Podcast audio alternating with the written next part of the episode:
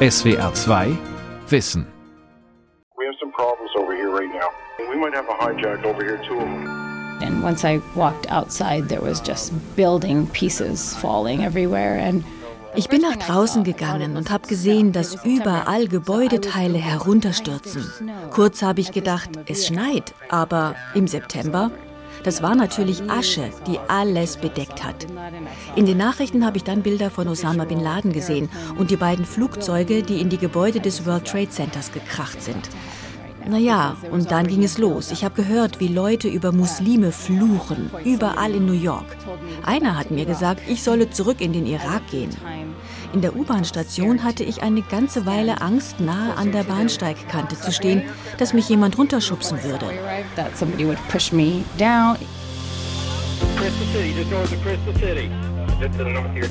Muslime in den USA zwischen Integration und Terrorverdacht. Von Christoph Drösser.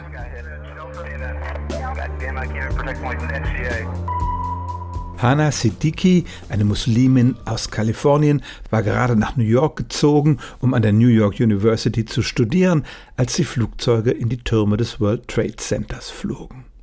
Neben den Schock über den Terror und die Gedanken an die Opfer in den Bürotürmen trat sofort eine andere Sorge. Was bedeuten die Anschläge für mich und meine Glaubensschwestern und Brüder? Diese zwiespältige Reaktion hatten viele amerikanische Muslime, wir werden noch einige von ihnen hören.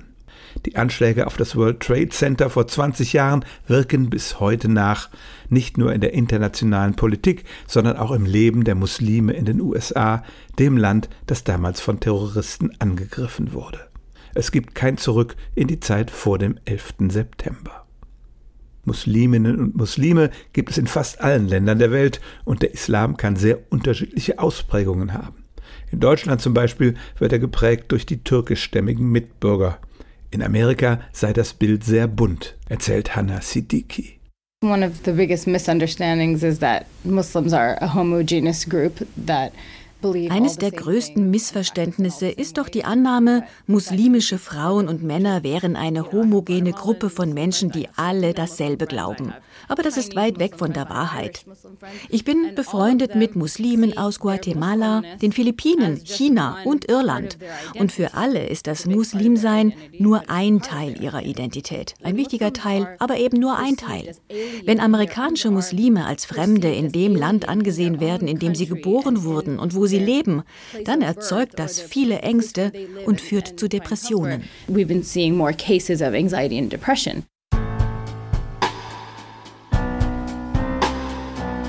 Und soeben erreichen uns folgende Informationen und folgende Bilder. Aus dem World Trade Center in New York steigt dichter Rauch auf. Nach Berichten us Ich war gerade dabei, einen Beitrag für den Deutschlandfunk zu schreiben nachmittags. Und dann sagte mir die Kollegin in der Produktion beim Deutschlandfunk, ist alles dicht, wir haben hier nichts frei. In New York ist gerade die Hölle los. Ich sag, was? Und so. Ich habe Fernseher angemacht. Ich habe überhaupt nicht verstanden, was da passiert. Abdul Ahman Rashid ist ein deutscher Journalist, der auf mehreren Reisen den Islam in den USA analysiert hat. Der ZDF-Redakteur und Islamkenner war vor 20 Jahren für den Hörfunk tätig. So hat er den 11. September erlebt. Also man hat einfach nur fasziniert ist vielleicht das falsche Wort, aber man hat einfach nur da mit offenem Mund gesehen, wie diese Türme äh, zusammenfallen. Dieses riesen monumentale Bauwerk, eine Bedrohung, die man noch gar nicht absehen konnte. Ne? Dass jetzt die Muslime Ärger bekommen, hm, habe ich gar nicht dran gedacht. Eines der beiden Türme äh, und die Meldungen aus New York sagen, dass mindestens Rashid ist selbst Muslim, wie alle Menschen, die in diesem Beitrag zu Wort kommen. Er hat weltweit Filme über den Islam gedreht und war sehr positiv überrascht, als er zum ersten Mal in die USA kam. Und das hat nur ein Interesse ausgelöst, dass sie teilweise ein äh, reflektierteres Islamverständnis haben als die Muslime in Europa. Das liegt daran, dass halt viele Akademiker ausgewandert sind aus den muslimischen Kernländern in den USA und ein anderes Islamverständnis mitgebracht haben. Nämlich ein liberaleres, offeneres. Besonders beeindruckt hat ihn das Freitagsgebet in einer Moschee in Orange County südlich von Los Angeles. Die Predigt fand er wenig dogmatisch, sondern sophisticated und kultiviert, und die amerikanischen Muslime sahen auch anders aus als die Moscheegänger in Deutschland. In Deutschland hat man manchmal Gefühl, das ist irgendwie so wie, wie, wie Maskenball. Dann kommen vor allen Dingen junge Männer kommen rein mit normaler Straßenkleidung, dann gehen die unten in, in die Waschräume und ziehen sich um und kommen mit ihren Kaftanen dann wieder zum Gebet hoch. Was soll das denn jetzt, diese Verkleidung? Dort war überhaupt nicht, die sind mit ihren einfachen Sachen gekommen von der Straße zum Gebet und dann wieder gegangen. What? 737? Ich war zu Hause. Mein Schwiegervater rief an und sagte, ich solle den Fernseher einschalten. Da sah ich die brennenden Türme. Auch Hatem Basian, ein Politologe, der an der Universität von Kalifornien in Berkeley ein Zentrum zur Erforschung der Islamophobie gegründet hat, erinnert sich natürlich noch an den 11. September.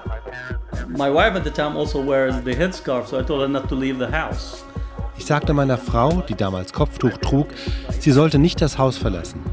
Es gab dann eine Versammlung an der Universität und sofort wurde die Spannung offenbar. Manche Leute beschworen ihren Patriotismus, wir müssen uns rächen. Andere Studierende sagten, nicht in unserem Namen. Man konnte sofort die Polarisierung spüren. You could see the polarization taking place.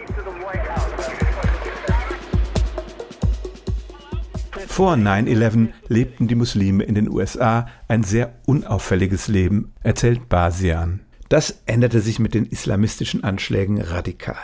Der Islam geriet ins Visier der Öffentlichkeit, der Sicherheitsbehörden und der Geheimdienste. The Muslims experienced 9/11 by a government overreach. Für Muslime waren die Folgen von 9-11 Übergriffe durch die Regierung, Überwachung von Moscheen, übertriebene Sicherheitsmaßnahmen, Bespitzelung.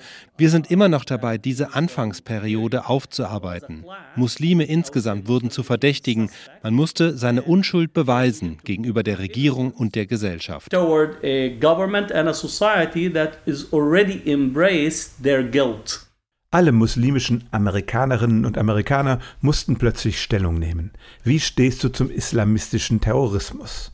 Und das nicht nur in persönlichen Gesprächen, Tausende wurden auch vom FBI interviewt, angeblich auf freiwilliger Basis. For example, leading up to the 2004 election, uh, the FBI went around zum Beispiel ging das FBI vor der Wahl 2004 herum und interviewte Muslime im ganzen Land zu ihrer Haltung zum Irakkrieg.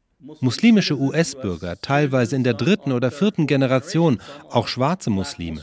Wer den Krieg nicht unterstützte, war automatisch verdächtig, obwohl damals schon eine Mehrheit der gesamten Gesellschaft gegen den Angriff auf den Irak war, der mit den Anschlägen nichts zu tun hatte.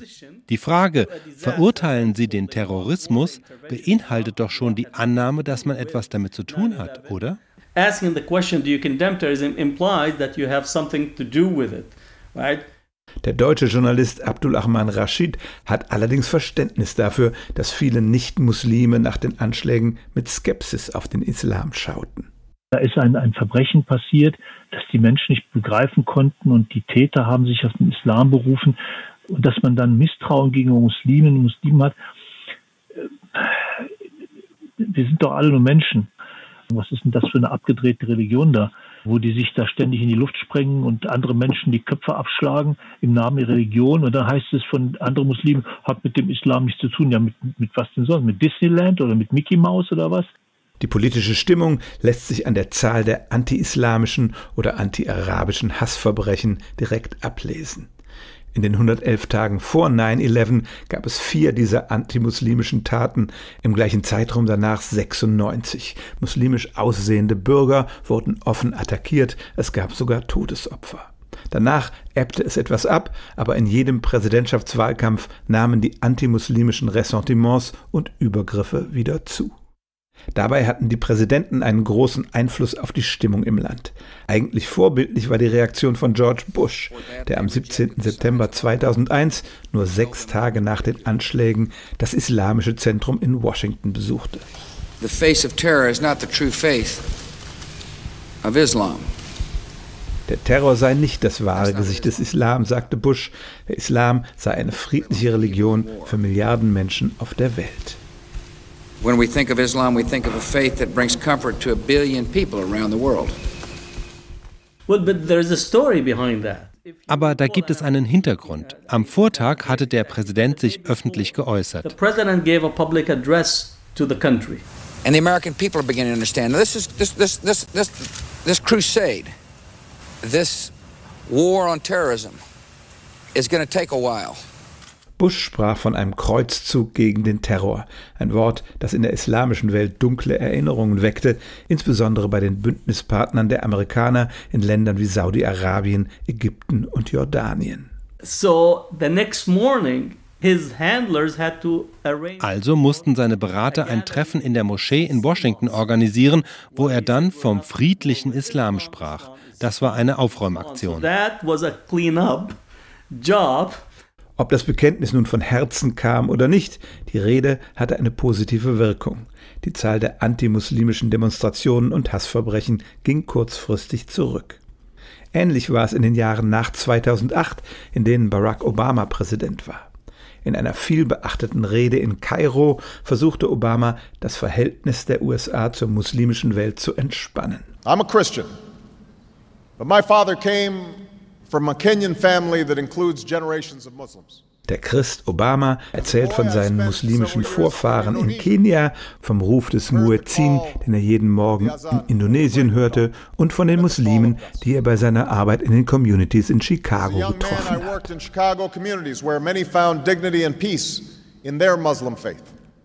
Damit sprach Obama auch indirekt eine Legende an, die von rechten politischen Kreisen in den USA immer wieder verbreitet wurde, dass der Präsident nämlich ein heimlicher Muslim sei, zudem nicht in den USA geboren. People who were attacking Obama, they really wanted to use the N-word on him. Die Leute, die Obama angriffen, hätten am liebsten das N-Wort für ihn benutzt. Aber weil das N-Wort damals schon tabu war, benutzten sie das M-Wort. Sein angebliches Muslimsein war ein Ersatz für sein Schwarzsein. Und es ist kein Wunder, dass der Anführer dieser Bewegung, Trump, später im Weißen Haus landete. Ended up in the White House in 2016. Schon im Präsidentschaftswahlkampf 2015 stellte Donald Trump klar, dass er die Islamophobie als Trumpfkarte einsetzen würde. In parts of New Jersey, I saw people getting together and in fairly large numbers celebrating as the World Trade Center er behauptete, er habe am 11. September in New Jersey Tausende von Muslimen gesehen, die die brennenden Türme feierten. Eine vielfach widerlegte Legende. Es ging nun ganz offen nicht mehr nur gegen islamische Terroristen, sondern gegen den Islam insgesamt. Trump forderte, die US-Grenzen für Muslime komplett zu schließen. Und schon wenige Wochen nach seiner Wahl machte er die Drohung ernst mit einem Einreisestopp für Bürgerinnen und Bürger aus einer Reihe von mehrheitlich muslimischen Staaten.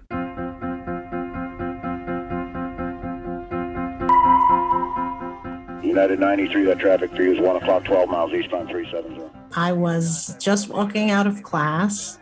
The halls were empty. Ich kam aus der Vorlesung, die Gänge waren leergefegt, sehr ungewöhnlich. Vom Studentencenter hörten wir ein Raunen. Wir gingen hin und sahen die Flugzeuge in Dauerschleife in die Hochhäuser krachen. Airplanes hitting the towers replayed over and over again. Zaha Assis hatte sich gerade an der juristischen Fakultät der University of Texas in Austin eingeschrieben, als die Anschläge am 11. September 2001 geschahen. And it was a very chilling moment for me because I was one of maybe three or four Arabs and Muslims in the entire law school. Da lief es mir schon kalt den Rücken runter. Ich war eine von drei oder vier Muslimen in der ganzen Fakultät. Aber am meisten habe ich mir Sorgen um meine Eltern gemacht. Meine Mutter trägt Kopftuch, mein Vater heißt Muhammad und spricht mit starkem Akzent. Ich habe sie sofort angerufen, weil ich Angst um sie hatte. Vorher hatte ich häufig meinen Koran und andere muslimische Sachen im Auto rumliegen lassen. Das habe ich alles rausgenommen. Die ersten neun bis zwölf Monate waren wirklich beängstigend. Uh, and it was it was quite frightening, especially that first nine to twelve months.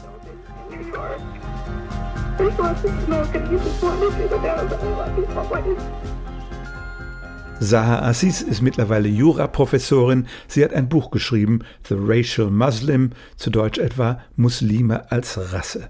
Ihre These, der 11. September hat aus einer Religion, der Menschen unterschiedlichster Herkunft angehören, eine rassistische Kategorie gemacht. Many Middle Easterners, for example, can be what we call white presenting. Viele Menschen aus dem Nahen Osten gehen als Weiße durch. Sie tragen kein Kopftuch, sie tragen westliche Kleidung. Sie haben keinen Akzent. Ihr Name klingt nicht arabisch. Was sich 2001 geändert hat, alle Muslime und alle Araber, auch die Christlichen, gerieten unter Generalverdacht, weil die Entführer alle aus dem Nahen Osten kamen. Deshalb argumentiere ich, dass eine ethnisch und auch religiös diverse Gemeinschaft nun auf eine Identität reduziert wurde, so als hätten sie eine genetische Anlage zur Gewalt, ein Anderssein. Das hatten Muslime bis dahin nicht erlebt. Again, this was something that Muslims had not yet experienced. Der prototypische Muslim ist arabischer Herkunft, trägt einen wallenden Bart und seine schweigsame Frau ein Kopftuch. Doch Araber stellen nur 12 Prozent der Muslime in den USA und umgekehrt sind nur 24 Prozent der arabischstämmigen Amerikaner Muslime. 30 Prozent der Muslime in den USA sind schwarz und haben mit dem Nahen Osten überhaupt nichts zu tun. Am bekanntesten in Deutschland war wahrscheinlich der Boxer Cassius Clay, der in den 60er Jahren des vergangenen Jahrhunderts seinen Namen in Muhammad Ali änderte. I was a good boy when I was hollering, I am the greatest. I cannot be beat. I Der großmäulige Cassius Clay sei von allen geliebt worden, sagte Muhammad Ali, aber als Muslim sei er plötzlich auf Vorbehalte gestoßen. What's wrong with that? You have 600 million Muslims. They have been uh, vilified in a, in a different way where Sie wurden auf doppelte Weise rassistisch diskriminiert, als Schwarze und nach dem 11. September auch als Muslime. Ähnlich wie die schwarzen Muslime schon in den 60er Jahren als militant und gefährlich gebrandmarkt wurden. where they were stereotyped as militant blacks, as dangerous blacks. Americans have rights. America has rights. Americans have rights. Ein Brennpunkt, der ab 2009 für antimuslimische Demonstrationen sorgte, befand sich nur zwei Straßenblocks vom World Trade Center entfernt, erinnert sich Sahar Assis. We also saw it with the massive opposition to the Ground Zero Mosque, which in fact was not at Ground Zero. Es gab massiven Widerstand gegen die sogenannte Ground Zero Moschee, die tatsächlich gar nicht auf Ground Zero stand. Es war ein geplantes Begegnungszentrum, das Menschen aller Rassen und Religionen zusammenbringen sollte. Aber die rechten Gruppen starteten eine konzertierte Protestaktion. Es ging nicht konkret um dieses Zentrum, sondern man wollte den Muslimen zeigen, ihr gehört nicht hierher. Wir wollen euch hier nicht haben. You don't belong here. We don't want you here. Racist bigots out of New York. You tell me. That's what your Iman is trying to Die islamische Feministin Daisy Khan erlebte die Proteste hautnah mit. Ihr Mann ist der Imam, der das Begegnungszentrum in der Nähe von Ground Zero plante.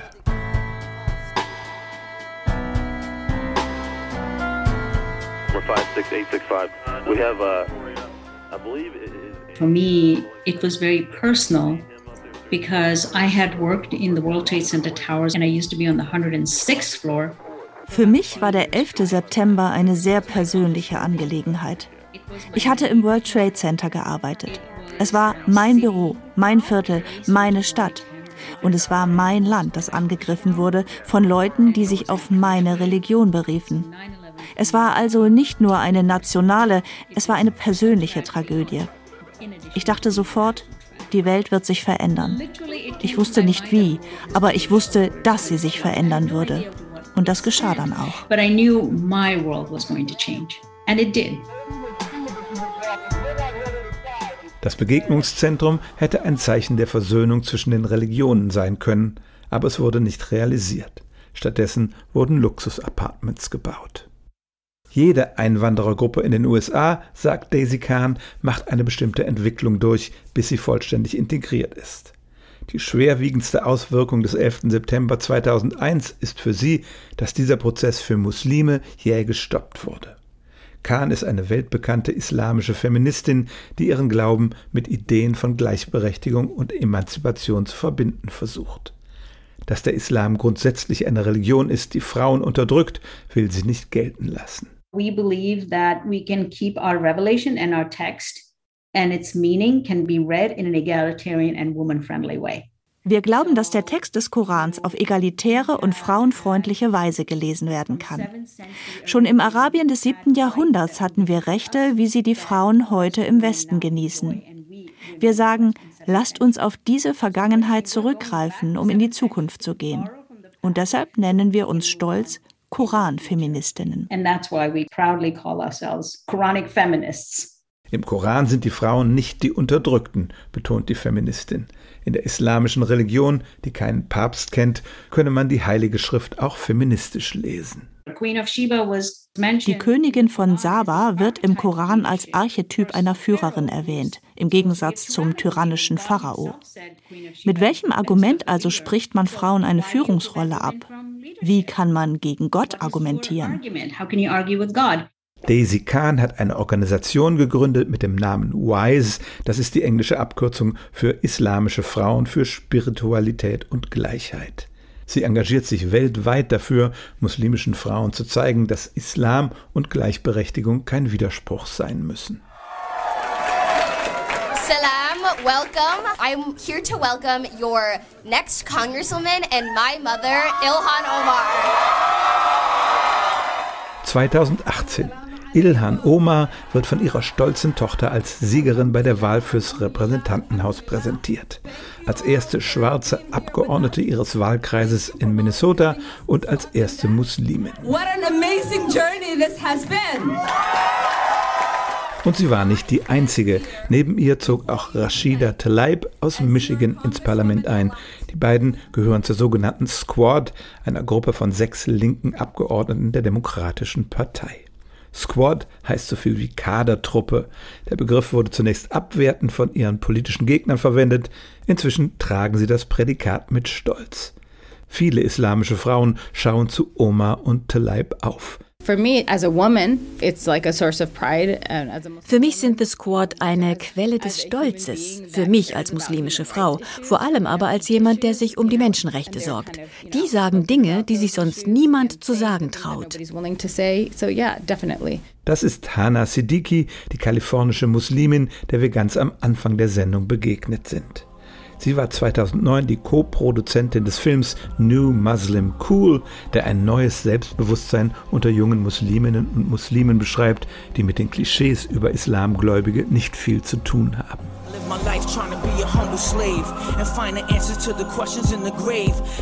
We followed um, a Puerto Rican convert wir haben drei Jahre lang einen konvertierten puerto-ricanischen Rapper namens Hamza Perez begleitet. Eine Entwicklungsgeschichte, ein Einblick in das Leben eines Muslims in Amerika. Der Glaube hilft Hamza dabei, sich aus seiner kriminellen Karriere als Drogenhändler zu befreien. Er arbeitet als Seelsorger in Gefängnissen, um den Teufelskreis von Drogen und Kriminalität auch für andere zu durchbrechen aber die Behörden werfen Hamza immer wieder Knüppel zwischen die Beine. Die Moschee, in der er betet, wird überfallartig vom FBI durchsucht. Eines Tages wird er nicht mehr ins Gefängnis hineingelassen, ohne Begründung. Das alles sind Zeichen für die Islamophobie in den USA. Aber die Geschichte geht letztlich gut für ihn aus, auch das ist die Wirklichkeit. Er ist heute ein einflussreicher, liberaler Imam in Pittsburgh. Hanna Siddiqui hat eine Tochter, die lange nach dem 11. September geboren wurde. Sie gehört zu einer neuen Generation von Musliminnen und Muslimen, für die der Anschlag auf die Türme des World Trade Center Geschichte ist. Sie balanciert ganz selbstverständlich zwischen dem islamischen Leben und der modernen amerikanischen Gesellschaft. Im Jahr 2018 fand im De Young Museum in San Francisco eine Ausstellung über moderne muslimische Mode statt, die später auch in Frankfurt gezeigt wurde. Hannah Siddiqui hat sie mit ihrer Tochter besucht. I mean, I think there are a lot of exciting things that are going on right now. Es passieren zurzeit einige spannende Dinge an der Schnittstelle zwischen dem Islam und dem Westen. Die Generation Z sieht vieles einfach anders. Wir haben jetzt mit Halima Aiden ein verschleiertes Supermodel und man sieht das Kopftuch in Modeanzeigen von Firmen wie The Gap. Aber es geht auch tiefer. Viele muslimische Frauen drücken ihre Identität so aus, wie sie es wollen, tragen den Hijab auf moderne Art. Es ist nicht mehr nur dieses Stolz Sauerstoffdreieck, das man sich über den Kopf wirft. Es gibt so viele Arten, die Lust an der Verhüllung selbstbewusst auszuleben.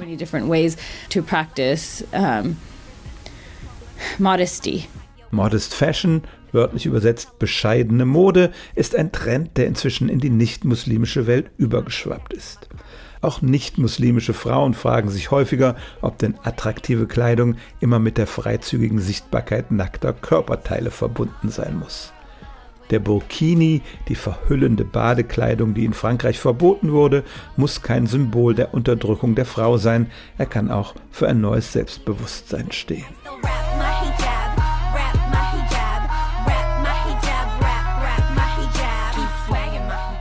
Wir haben in der vergangenen halben Stunde einige Klagen gehört über Islamophobie und die Terrorhysterie gegenüber Muslimen in den USA. Das alles stimmt, es gibt aber auch eine andere Wahrheit.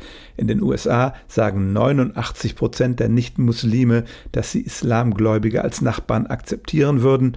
In Deutschland sind es nur 77 Prozent. Die Integrationskraft Amerikas sei immer noch groß, findet der Journalist Abdul Ahman Rashid. Man kann Amerikaner sein, aber gleichzeitig auch seine Religion weiter sehr gut leben, seine Wurzeln auch weiterleben. Beides, das ist sehr gut vereinbar. Das ist ja die Stärke der USA. Und ich glaube, Deutschland könnte in der Hinsicht auch einiges lernen, wie man mit seiner religiösen Minderheit dann umgeht. Die Vision von Amerika als einer integrierenden Kraft ist in der Welt nach dem 11. September unter Beschuss geraten, sagt hingegen Daisy Kahn. Biden said recently that, you know, he is the president who has come to unite the United States of America. Präsident Biden hat gesagt, er wolle die Vereinigten Staaten von Amerika vereinen. Aber die Extremisten wollen uns entlang sogenannter rassischer und ethnischer Linien auseinanderdividieren.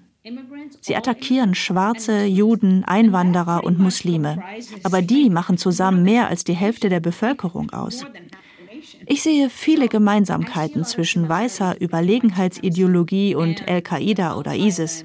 Das extremistische Denken ist ähnlich. They've been trying to shut us down our whole life. I thank God for healing. You ain't gotta get me lit, I got my own life. 20 Jahre nach den Anschlägen vom 11. September bekommen Musliminnen und Muslime immer noch die Folgen zu spüren. Aber das Problem ist kein speziell muslimisches mehr. Die Frage ist, stehen die USA zu den Prinzipien ihrer Gründung? Sind sie immer noch ein Schmelztiegel für alle, die sich nach Freiheit sehnen? Oder igeln sie sich in einem rassistisch motivierten Nationalverständnis ein? Aufgeklärte Muslime und Musliminnen spielen in dieser Auseinandersetzung eine wichtige Rolle. SWR 2 Wissen Muslime in den USA von Christoph Drösser. Redaktion Sonja Striegel. SWR 2 Wissen. Manuskripte und weiterführende Informationen zu unserem Podcast und den einzelnen Folgen gibt es unter swr2wissen.de.